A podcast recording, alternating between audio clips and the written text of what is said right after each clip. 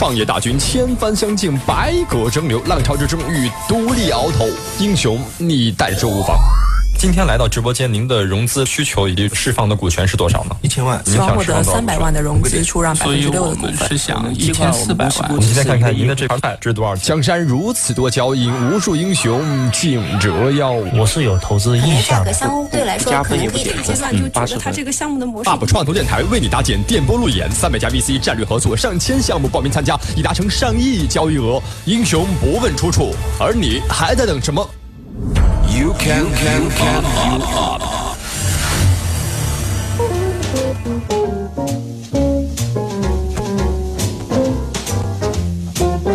大家好，欢迎收听创投类节目《U Up》，我是主持人张庸。这个时代，大家都在讲一个词儿，特别新潮，叫大数据哈，也被很多投资人认为大数据是未来和现在的发展的最热火的一个行业。很多人都在谈，包括小到餐厅，大到这个企业都在谈，我们有大数据，我们用数据去说话，用数据去指导我们公司的发展，和用数据去为我们赚得更多的这个利润。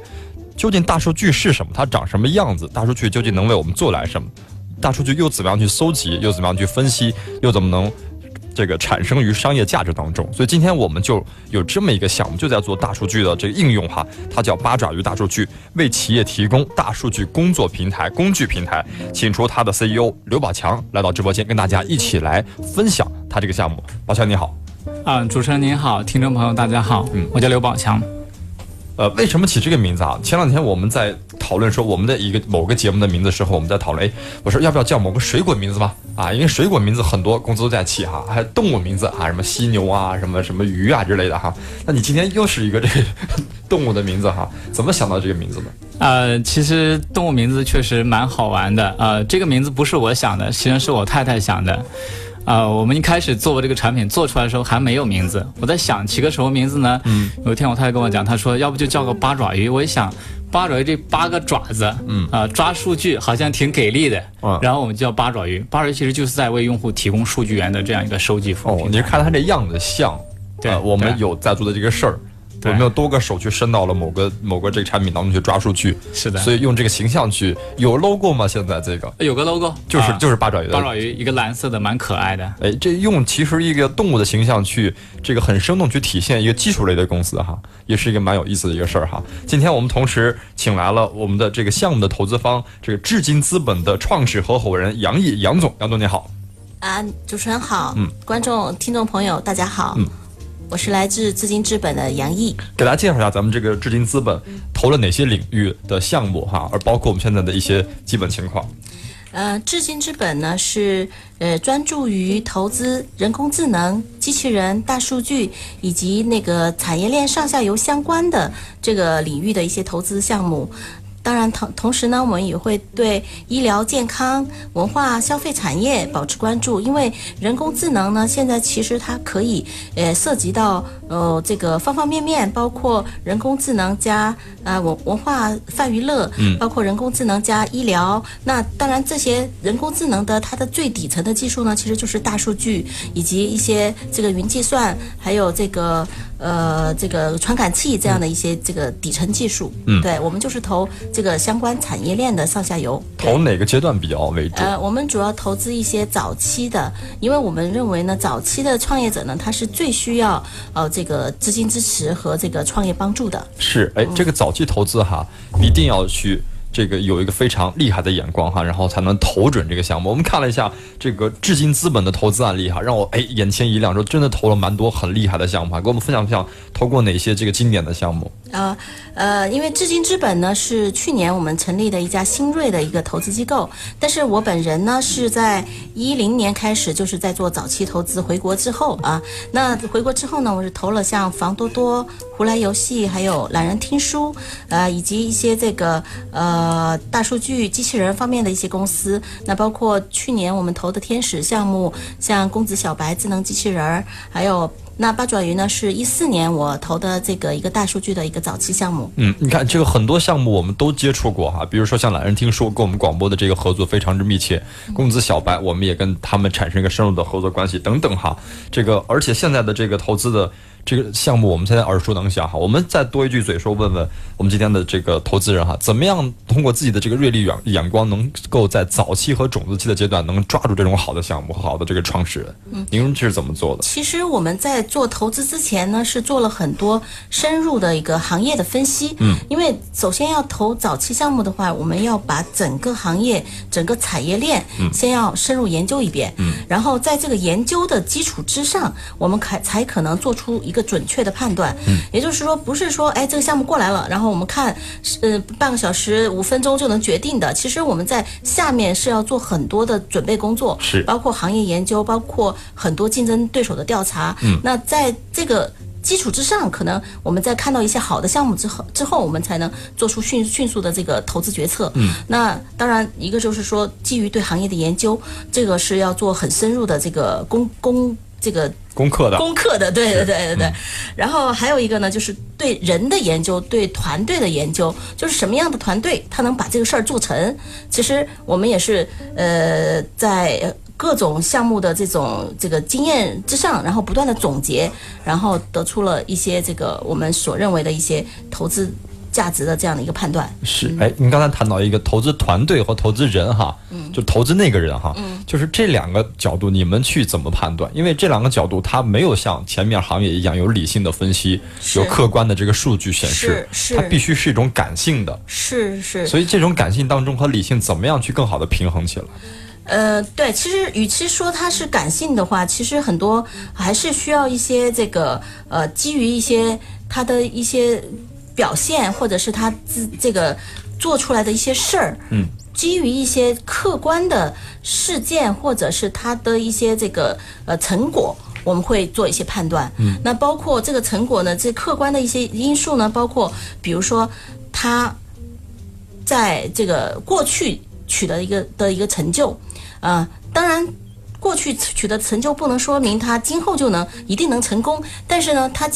他有这个成功的经验，或者是呢，他过去在技术上有一定的积累，那这是一个判断的标准。就是我们会在，比如说他的技术能力，他的这个带领团队的能力，他的战略，就是对他要做的这个事儿的一个战略的一个把控啊，以及他的这个呃管理能力啊，从各方面来进行一个。一个一个一个考核，哎，其实人也是有维度的，是的，是考虑这个创始人他究竟有哪些维度？您最看好哪个维度？一个创始人？呃，其实我最看好就是说，因为创始人他最重要的是决策这个项目的方向，是这个产品的定位，以及整个整个公司的一个发展战略。嗯，其实我觉得只要方向对了，然后就是看执行力，嗯然后你。对这个团队的一个领导力和执行力是否到位？是，其实对这两个方向，就是方向对了，然后执行力到位了，其实多半你这个事儿能够做到七八成是没问题的。好，这两个词儿很关键，一个是方向，一个执行力。有些企业他们。拼死了，对，发现这方向是个小规模的市场，是，然后你拼进去也没有什么可盈利的部分。你方向错了，你再怎么努力，其实都是相当于事倍功半。是，还有很多团队想法都挺好的，是，创意都挺多的，发现执行下去几乎都破灭了。对，所以这两个点是一个构筑一个创业团队成功的，您看好的最两最好的两个点啊。是的，您现在选择这个之前啊，选择投资这个八爪鱼，您的投资的这个人和团队，您是怎么平衡和评估的？嗯，其实当时呃投八爪鱼的时候呢，我是花了蛮多时间去研究的，因为当时大数据这个领域虽然大家说的很多，但是真真正真正在大数据上投资成功的这个。机构或者是投资人其实是比较少的，还是比较谨慎。对对对，比较比较少的，懂这个领域的投资人其实是比较少的。一般是技术性出身会好投一些。对对对对，然后所以当时呢，其实我是也是学习了很多，也是跟宝强这边学习了很多，然后我做了很多研究。嗯。但但是呢，当时我最看重的就是宝强他自己的这个团队的技术积累。嗯。然后他们对产品的这个定位，嗯，呃是非常准的，因为。他们是抓住了一个点的需求，然后深挖下去，然后他们的执行力我也是比较认可的啊，所以当时呢，呃，就做了这个决策。嗯，对，您的决策这个通过两年的时间去印证了，嗯，您的判断是正确的。我们看看这个用两年时间去印证的这一款项目哈，嗯，今天能带给我们什么样的有价值的分享哈？好，我们先通过五个问题来问问宝强，看看这个项目能带给我们什么样的一个认知。好的，我们先通过。第一个问题来问你，准备好了吗？嗯，准备好了。好，第一个问题，快速进入全维度了解模式。问题一，请回答这是一个什么产品？呃，我们这个产品呢，其实是在大数据整个产业链的前端，也就是说数据源这个环节，我们提供了个工具加一个平台，为用户提供数据源。嗯，这工具产品呢，刚刚讲过了，就叫八爪鱼。嗯，这个工具简单来说呢，它可以把整个互联网变成你自己的一个数据库。嗯，这是一个非常好用的一个工具，而且是免费的。嗯，并且它这个用户的操作过程是非常的简便。嗯，比如说我们目前最新的版本可以让用户只输一个网址，然后就可以自动提取这个网站上的数据，并且把这些数据自动整理成类似于呃 Excel。啊，或者说数据库这种格式化的一个数据，嗯，这些数据以后可以用来呃市场分析、研究啊等等的，呃，这是我们做这个八爪鱼这个工具，嗯，基于这个工具呢，啊、沉淀的大规模的用户以及它这的呃大规模的数据，我们也另外提供了一个呃数据的共享和交易的平台，那、这个平台叫做数多多，其实跟杨总投过的这个房多多。呃，名字蛮像的，我们也是觉得房多多名字不错，就觉得呃提不会是杨总给您起的名字吧？呃，当时呃问了一下杨总的意见，啊，嗯，这个平台呢，呃，它是一个数据资源的共享和交易平台，呃，类似于说天猫这样的一个平台，只不过天猫上面卖的是一个实体的一个商品，我们这个数多多平台上呢，交易的和共享的都是数据。当然，这些数据也可以像你在网上买东西一样，先看看销量，呃，排个序，看看评价，呃，并且可以通过支付宝啊、微信这样的平台进行呃付款。嗯，而且付款之后的话，如果你对数数据质量不满意的话，我们也提供这种退款的支持。嗯。嗯，哎大概这样我。我能理解为就是你的这个免费的数据抓取工具，就相当于当年在打破这个杀毒软件里的这个周鸿祎先生做了免费的这个这个杀毒软件三六零？啊是吧你也干这样的一个事情，对对只不过您做的这个领域是数据领域，是的，这这个还是个破天荒的一个事情哈，就是看您能不能通过免费的这个工具，把这事儿把这个行业能改变了，对的。要做这个事儿哈。第二个问题，问题二，请回答为什么做这个产品？呃，其实我们一开始不是拍脑袋想出来要做这个产品。嗯，我本身呢以前是在一家那个全球呃比较著名的金融公司做全球金融数据收集平台。嗯，然后我们我做了五年，我跟我团队做了五年，我们发现其实蛮多公司都面临同样的问题，大家都呃在数据获取这个问题上碰到很大的困难。嗯，所以呢，我们当时就想，呃，每个公司都投入呃很多的人力、呃物力、财力去做这个事情，而且大家的遇到的这个坑儿都是差不多的。是我们为什么不做一款这样的产品出来，然后帮助所有的企业解决这个问题呢？并且我们当时有去呃考虑，因为这是我第一份创业了，我们考虑要不要做这个事情。当时呃我们去想说。一个这样的公司在市场上是不是存在的？我们在这些上市公司里去找了一圈，嗯，发现并没有一个这样的公司，所以我们当时就决定说，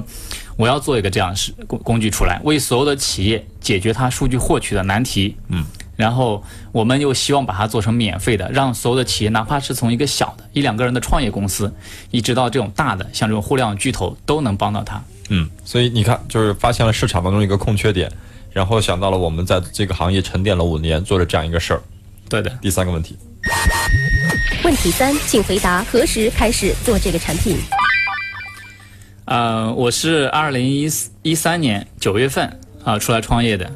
呃，在创业之前呢，我们对这个行业做了很多的这个研究和判断。嗯。然后我们是到一四年的三月份，产品的第一个版本就做出来了。当时第一个版本的话，其实应该说杨总也跟我讲过很多次，说不够完善。嗯啊、当然我们已经实现了可视化、呃自动化的这种数据的提取，但它整个操作过程的话，学习成本还是有点高的。嗯然后我们从一四年三月份到现在，我们经历了大大小小几十个版本，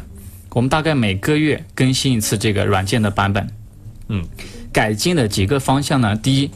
我们嗯啊，我们让这个产品更加的智能化。嗯啊，就是它会越来越多做一些呃本来需要你来干的事情，比如说帮你自动去分析网站有什么数据啊，嗯，这样你就不用去自己做分析了。嗯，另外一个就是我们让它这个傻瓜化。啊、我们一开始的时候呢，我们就定位说我们的产品面向的是这个业务人员，而不是面向技术人员。所以说，我们希望普通的业务人员会上网的话，他就懂得如何获取数据。然后我们呃第三个的话，我们希望它这个呃能支持这种大规模的呃这种数据的应用场景，比如说大数据这个背景下的应用场景。所以整个呃经历的这个过程呢，还是蛮漫长的。呃，我们也是到目前的话，也一直持续的在改进当中。嗯，好，第四个问题，问题四，请回答公司及产品现状。啊、我们公司目前的话，应该说，呃，发展的还是蛮顺利的。现在的全职的呃员工有四十多个人，嗯，然后我们杨总是我的最早的一个投资人，我们后面又第二轮呃上市公司托尔斯、投了我们天使轮啊五百万人民币，然后我们在今年上半年也完成了这个深圳啊、协同创新资本的呃一个 Pre A 的一个融资，嗯，目前的话我们呃产品的话在市场上应该说是处于遥遥领先的。在国内整个数据采集工具这个市场的话，我们应该是做做到绝对的市场第一。嗯，啊、目前有呃用户的话有超过了三十万。嗯，然后用户每个月三十万是 B 端的，呃，我们是绝大部分是 B 端的用户，但是也有一些呃个人用户。嗯，对，然后每个月新增的用户大概是在三万多。然后呃，我们从今年上半年的话，也是实现了一个呃盈利。嗯，对，就是两年时间，今年实现盈利，是的。嗯，然后接下来我们的发展过程当中还有什么样的一个规划？我们结合接着往下。请回答合伙人。呃，我自己呢是呃国防科大毕业的，嗯是一个军校。然后我呃毕业之后的话，做了七年的那个软件开发，嗯，然后其中五年是在 Morningstar 做全球金融数据的收集和分析平台的一个呃开发。然后我当时有个团队，我目前的技术总监就是我以前团队的 team member，嗯，然后我们有四年多的一个合作的经历，然后我们一起觉得这个事情非常好，然后就出来做这个事情。最开始的合伙人就我们两个，然后后面的话，随着我们公司不断发展，啊、我们又加入了新的合伙人，我们的运营总监黄淑玉呢，嗯，是我以前在黑马营的同学，哦，啊，我们在黑马营一起上课，然后第一天去了之后，第第一个就认识他，嗯，然后就聊得很 happy，然后晚上我们不呃就一起说在同一个房间一起住着去聊了大半夜，嗯，他告诉我怎么做运营，怎么做用户，怎么做增长。他之前是做什么的？他之前做了大概十年的一个呃互联网产品的推广运营呃这这些工作，对，当时他手下是有四十多人的运营团队，然后。呃，之后的一年的过程中呢，我们就不断的这个加深互动，然后后来我就把他从他之前的那家公司挖过来，嗯，到这边来做我的合伙人，做我的运营总监，嗯，另外的我们一个呃销售总监，是呃我们从一个渠道商那里挖过来的，嗯，他以前是南开大学的，学金融的，呃，本身一个女孩子非常聪明，然后也非常有决心做事情，嗯，呃，我跟他是一个朋友圈介绍认识关系，当时我非常缺这个市场人才，我的我的当时只有技术团队，没有市场人才，没办法赚钱，所以我跟朋友讲说，我非常需需要一个市场方面的合伙人，跟他聊了一次，就聊得很投缘，是，然后就呃加入我们公司，负责这个销售团队。嗯，我说怎么现在的很多创业公司的离职率这么高哈，都是要让你们挖来挖去，挖来挖去，整个公司都不太太平。挖人是这个创始人一个必须练的一个功夫。嗯，怎么样？我我一直在问很多之前来过的节目的一些创始人啊，怎么样能找准你想的那个人？是很多公司特别痛苦，特别是创业公司，因为你看，像很多这个深圳的创业公司，一般是技术切入性为主的。对面对市场的时候，最近我们也看了很多这种项目，呃，这个切入市场的时候发现，哎，市场不会做，PR 不会做，然后故事不会讲，然后只是做技术哈，包括整个就是这个软的部分都特别不足哈。对就是您在弥弥补您的不足的时候，就是大家都在想想各自短板的另外一半的时候，怎么样去最快、最有效的去找到另外一半。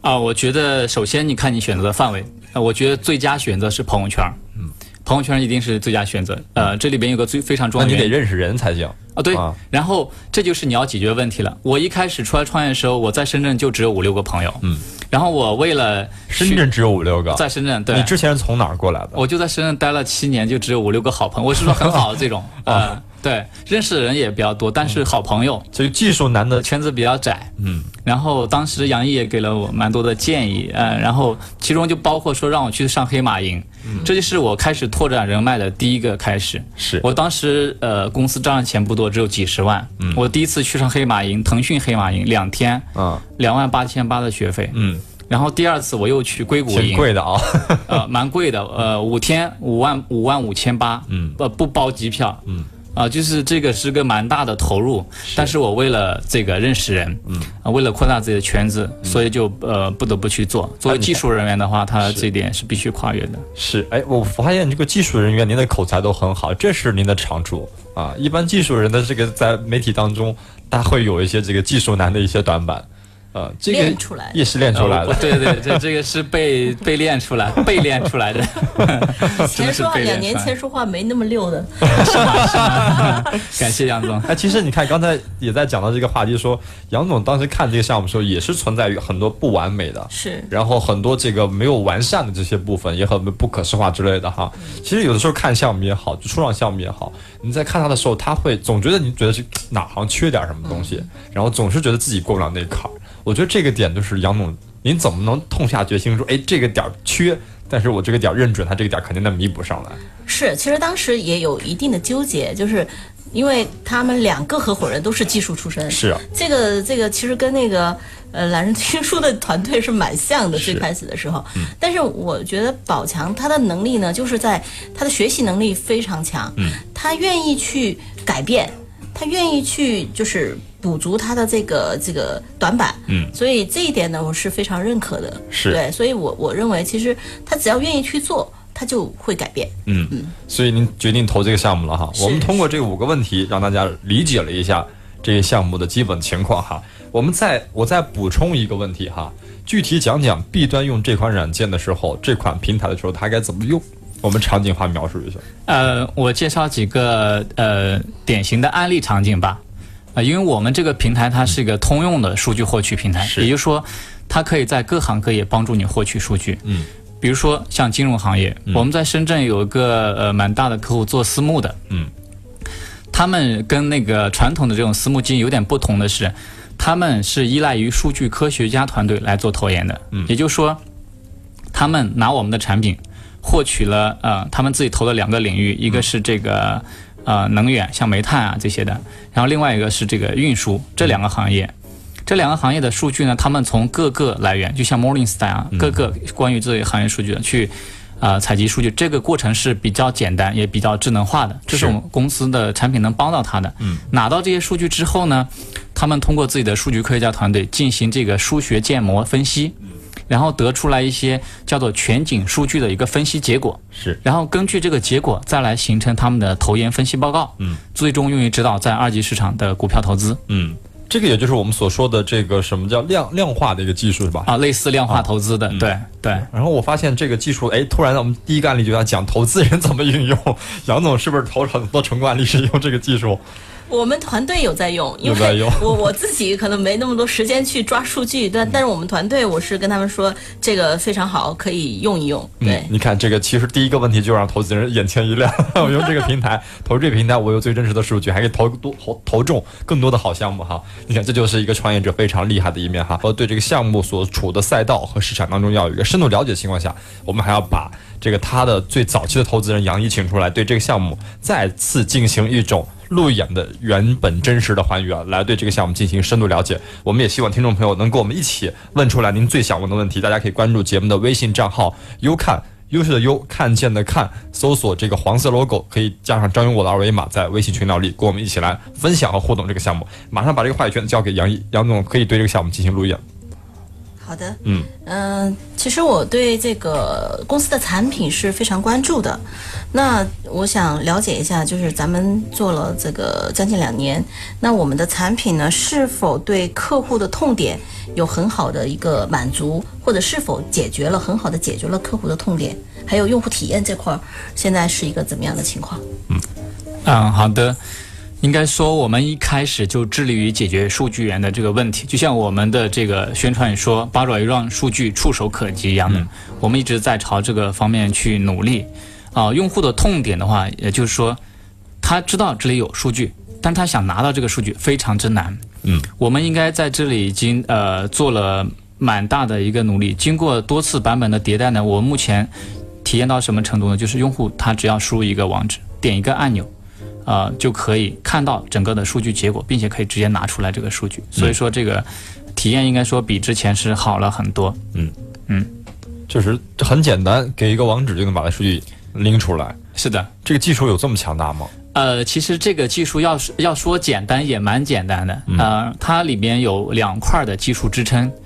一个就是我们有一套非常智能的这个呃网页的这个数据定位解析算法。其实这个说的有点拗口。嗯。啊，具体来说就是我们的整个系统它能像人一样去理解整个的呃互联网的这个网站的数据。嗯。所以它把这个智能的这个理解的算法呢，呃，做成一个引擎，它就可以提取出来。这是一块儿核心的。另外的话，我们有一个庞大的一个知识库，这里面有超过一百多万的关于哪些网站上有什么样的数据的一个描述。嗯，这些是我们用户在使用过程中沉淀的一些用户行为。嗯，所以说这个啊、算法加上我们的这个知识库。呃，我们就结合了成了目前的现在我们叫做 smart 这个智能模式，它可以做到用户只要输入一个就可以得到数据。其实我们在看产品的时候，经常会用一些数据来看，来看这个产品是否是被用户所接受。那其中用的比较多的是一个，比如说用用户的一个使用时长，用户的这个呃这个重复使用率或者是重复购买率。呃，那如果是回头回头客比较多的话呢，那可能证明这个这个用户满需求是被满足的。是，嗯，所以这两方面的这个数据是否是比以前有所提高，就是其实蛮关对比蛮关两年的这个数据嗯对对对对，这个数据，嗯，啊，我们以前确实跟现在比的话，数据是有一些蛮大的差异的。一开始我们产品上来的时候，用户经常是没有学会就放弃了。嗯，因为我们跟用户说，你可以最快半小时，但是可能中正常一点的话，一一到两个小时。有些人可能呃领悟能力差点，可能两个小时都搞不定。嗯，但是大家可能现在因为这个互联网产品普遍都很简单，所以大家的热情可能只有三分钟。嗯，所以很多用户在这个时候就放弃了。嗯，啊、我们在初期的时候，用户的这个呃流失率是比较严重的，所以你广告语应该是坚持就是胜利。确实应该听您这一点啊。回头断优化，对，对，不断优化。然后我们知道用户的热情只有几分钟，嗯，所以我们就一直在努力去压缩，就是我们现在的产品，就是力争做到在用户丧失热情之前就掌握这个产品。是啊，所以三分钟让你把这个软件、这这个工具和平台学会。啊，我们应该现在说，呃，可能三三秒钟左右吧，输入网址点一个按钮，就跟百度搜索一样的。我们现在还不能支持像百度一样输入关键词，还要输入网址。后面我会让它可以随便输关键词，你要什么数据直接输，点搜索。嗯，这挺方便的，确实挺方便跟。你两年前看的这个差别太大了。两年前的话，其实呃，宝强跟我讲了，其实我还是呃很难去 使用它。但是现在这个产品，这个智能化的这个搜这个抓取的产品，其实已经是基本上是每个人都可以快速上手，马上就可以用。是这种体验感，两年之内完善的非常的棒啊！通过一个很简单的一个方式，就可以抓到你想的数据。是，然后但是现在我我觉得呢，平台上的数据是聚聚集了很多，收集了很多，然后呢，呃，也是做了像苏多多的产品啊，这个这个采集的这样的一个产品。在这个市场上、行业上的认知度也是不错了。那么，今后的一个发展规划，进一步的这样的一个发展是怎样的呢？包括呢，行业的这样的一个是否再去深入的去进行这个深度服务，还有就是一个产业的布局，还有包括咱们自己生态链的这样的一个搭建。当然，这个问题比较大了啊，嗯嗯啊，可能就是说今后是怎么考虑的？对我尝试回答一下啊，也确实这个问题是我考虑的大部分的问题都在这里面了。啊，作为一个创始人，其实公司的整体的规划呢，从开始到现在都没有变过，所以我们的初心没有变。我们是想为所有的企业解决数据问题，当然数据源只是第一个问题。我目前在数据源这块儿也没有解决所有的问题，我们解决了来自互联网的数据，还有比如说像针对金融行业来自 PDF 的数据。PDF 里面的数据是很难自动化被提取出来、结构化的，所以我们在这块的话，我们已经有这个产品在我们一些呃大型的 B 端客户那里已经得到了应用，我们还没有把它做成一个傻瓜化的产品，体现在我们这个最终的免费产品上。所以我们后续的话，会在这个针对金融的或者说 PDF 这一类的数据源上，再去呃出一个产品，也是在我们的 b a r 的数据收集产品里面。嗯，另外的话，我们还会针对这个移动端的 APP 里面数据。大家知道现在很多的数据，呃，可能它只有移动端，它没有 Web。所以的话，呃，要想获取数据的话，移动端成了唯一的选择。我们会支持来自移动端的数据收集。这是这三个其实都是在数据源这个环节。嗯，当然，用户有了数据之后呢，他要对数据进行这个，比如说他的数据可能质量不高，他对家进行一个数据的一个清洗、清理的过程、整理的过程。另外的话，他可能从从不同的源头搜集了不同的数据，我们还要对数据进行一个整合的一个过程。嗯。啊，然后这个数据把它汇总到一起，整合好之后呢，它就要对它进行分析了。嗯，分析啊，这个过程的话就有很多跟业务相关的，包括我们呃各行各业每个人看问题的角度不一样，它分析的这个原理方法也都不太一样。嗯，这块的话也是一个蛮大的一个话题。嗯，啊，这也是我们关注的范围。嗯，要再往下游去的话，我们数据分析完之后的话，当然你如果要对这个企业的管理层而言的话，他需要看到一些汇总的一些报表。啊，或者说一些专题的总结。我们八爪鱼这个品牌的话，我们是对它定位是一个工具品牌。当然，采集器是我们推出的第一个针对数据源的一个产品。我们后续会在数据可视化、数据分析、挖掘以及数据的预测方面推出各个环节的免费工具。这是我们公司对于这个工具类产品的一个布局。嗯，呃，另外谈到这个平台的产品的话，我们现在数多多这个平台，它是定位一个。啊，原始数据的一个共享和交易。嗯，后续的话，我们会把这个范围扩大到数据资产或者说是数据资源。当然，数据资源就本身就会概念比较大，不限于这种本身数据本身，可能会包括像数据分析模型、数据分析报告，甚至说数据服务能力都可以接入这个平台。我们希望它成为一个资源，或者说一个叫做呃信息。这样一个整合和优化配置的一个平台，把大数据的这些资源和它的服务能力能对接到一起来。嗯，这个架构谈完之后，我相信这个杨总哈，对您和之前的这个印象来看，它的数据的搭建，包括平台搭建怎么样？嗯，是现在它就是已经基本上是完成了第一步，就是第一步原始数据的这样的一个采集，对采集。嗯，当然这个。呃，原始数据的采集这块呢，当然还要做得更好，嗯，就是做到行业 number one，嗯，做到就是这个数据的采集更方便、更精准，对对对。然后第二步呢，那刚才宝强也是说了，是说要进入到这个分析和挖掘，然后把这个数据的价值更多的提炼出来，是对。那那这这个方向呢，我认为是非常正确的，嗯，对。然后也是在这个产业链，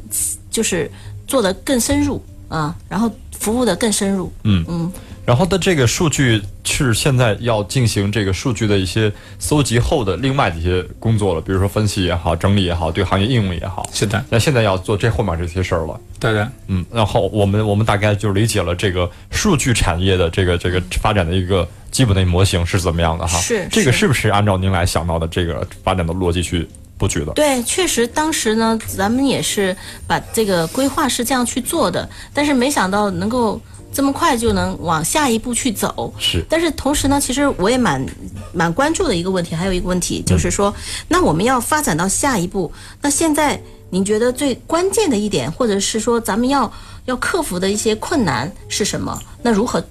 克服？如何去突破？嗯，好的。呃，对我们目前的公司发展来讲的话，最大的一个问题当然就是人的问题。嗯，因为对于大数据企业来讲的话，最终的比拼是人才的比拼，团队的比拼。嗯，我目前四十多人团队呢，应该说跟我们自己设定的目标规划的话，它还是不相匹配的。我们定的这个要做一个大数据的平台，这是一个挺呃挺大的一个目标。但是我们现在这个四十人的团队目前是不够的，特别是对于这种技术人才、研发人员的这种呃。稀缺，因为大数据它是个新新兴的行业，高校并没有培养这种专业，嗯，所以目前上这种人才非常抢手，啊，我们作为一个创业型的大数据公司，我们很难开到一个天价的薪资去到处去挖人，所以我们就是以一个跟市场基本上平齐的水平，尝试找到一些优秀的人才，因为创业公司它对人的要求会比一般的公司更高一些，它要求你。啊，比如说一个顶三个，这这种是常见的要求了，所以我们呃也希望呃自己能有更多的渠道去获取到这种人才的支持。我们现在在各大的招聘平台。啊、也都呃，包括像一些这种付费的猎头，我们都去做了这样的一些啊、渠道去获取人才，但是还是远远不够的我。很担心您会交的这种费用的这种培训班会更多。这个不用担心，我们会给他介绍一些这个，比如说海归的一些大数据的专家呀，嗯或者是国内的一些大数据的一些博导啊、导博博士啊什么的，我们也会做一些后续的支持。嗯是，没退出前都得帮助。对得感谢这个杨总的支持。啊，对，那这个人才确实是对于这种技术类公司来讲是最重要的哈。是获取更高、更高科技的这种技术，必须要有更匹配这个非常有能力的这种人才才行。是的，嗯，是的，对我觉得同时可能。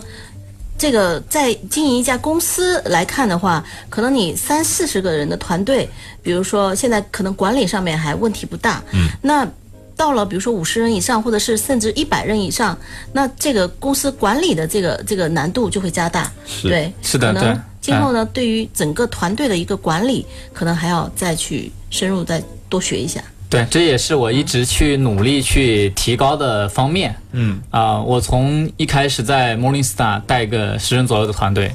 然后出来自己创立公司，从啊、几个人到一二十个人，现在到四十多个人。嗯。呃，我一直在提升自己的这个管理能力，特别是我还要把我呃这些一群合伙人，一群这个我们拿到期权的这些股东，对给他带出来，让他们成为我的这个呃坚实的中坚力量。他们可以去独当一面的时候，我就可以呃关注一些更 high level 的一些事情。是，嗯嗯嗯，确实，你看，其实这个如何能守得住自己，不被别人挖，这是一个很重要的一块。另外，内部不要乱。因为这是很很怕的一个点，因为创业公司经常会发生一些这个因为某些小问题，然后突然裁员啊，突然这个走人啊，忽然这个不一言不合，大家就就相互分开了哈，就闹矛盾了。对对。其实这个事情太常见了，是。所以如何如何做好，这是对管理人员非常重要的一点。大家说好的技术人员、好的研发人员不一定是好的企业家，是。所以在管理这块儿还得需要杨总多介绍一些管理类的一些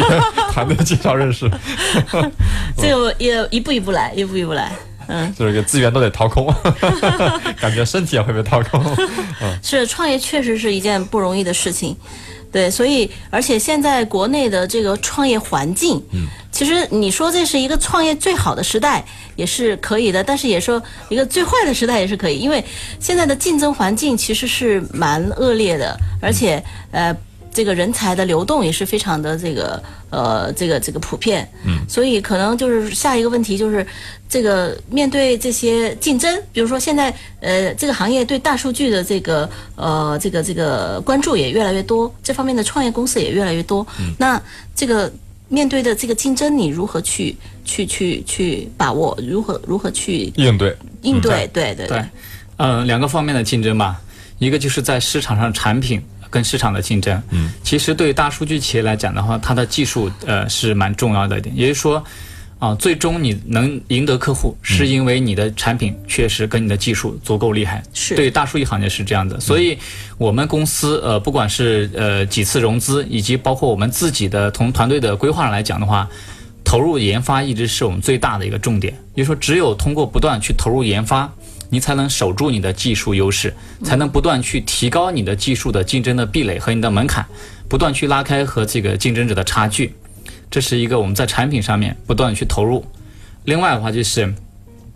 呃，特别这个人才竞争也是非常激烈。嗯，呃，我们如何去获取优秀的人才？我们公司提供了期权池，而且我们的期权池其实蛮像一个股权池的。嗯，也就是说，我们并不会承诺一个你上市的时候可以去买股票的一个权利，我们是在这个时候就会把股权真正给到你。嗯，然后另外一个就是。我们也不断去提高自己的这个呃公司的这个薪资，嗯啊、包括一个大家互相信任的一个体系啊、我们更多的是靠大家在这里形成一个什么样的氛围呢？我们公司所有人都讲说，我我们公司让大家待着很舒服，嗯啊，大家觉得很很喜欢待在这里，嗯啊，这是一个就像一个家庭这样的。我们工作不是为了唯一的为了钱，我们希望工作有成就感，能有开心。公司提供一个平台，让他去实现价值，让他在社会上有价值。另外的话，公司提供一个氛围，让他感受到这个愉快和快乐。嗯，哎，我想就是问一个另外的问题哈，跟创业们，您平时跟员工发火吗？呃 呃，应该说他们经常给我发火，可以，嗯。我不会对他们发火。我是一个脾气蛮好的人，哎。我我是在呃很少呃会会去发脾气的。对，嗯嗯。一般来说对他们来说都是啊、非常温和的，而且我跟他们也坐在一起，嗯，然后他们随时随地都可以过来找我谈任何事情。我嗯。我我跟他们也，他们在平常公司也叫我 Kevin，嗯。啊，也都是嗯玩的蛮好的，嗯啊，他们经常在我们的公司的微信群里拿我开涮。我今天说我要来电台，他们就开始一顿开涮。电台有什么好涮的？哎，其实你看，我每天晚上都在做这里，今天是第一百九十八期啊，然后这前面已经做了一百九十七个人了啊，也不止这么多，就一百九十七个，有的时候两人两人一组了嘛。嗯，就是你看，我每次在看，就是对方的人长相哈，我看到宝强兄，就是真的跟跟。就是我们想象中的一些企业家还不还不是那种就是特别的这个这个头大脖子粗之类的哈，就是你看到他的长相就是非常温和的，说话还是这个很柔柔和和的这种，就是一个创始人的性格会给公司所他想所带来的一些，比如说幸福感啊、开心啊这些公司的呃环呃环境啊氛围啊很柔洽，这个很重要，我就发是现，。其实创始人就是公司文化的一个基因。嗯对对，对，然后前两天那个分期乐的 CEO 来也是聊，就是说，他们的老大也是带来一种他的公司的一种，就跟他的性格一样这种。其实我就蛮担心我创业哈，我是那种很急的人，我一急全公司都跟急，就是这是一个很重要的一个因是素。是。嗯，就是您投的这个公司有没有就是比较奇葩的性格的创始人？呃，其实性格对创始人来说是非常重要的，是因为创业的过程当中要遇到各种各样的困难，或者是奇葩的人，或者是呃奇葩的事儿，那你怎么来克服这个困难？怎么来这个解决这个危机？就是说你的危机处理的这个能力其实是非常重要的，呃，所以这个也是我们在。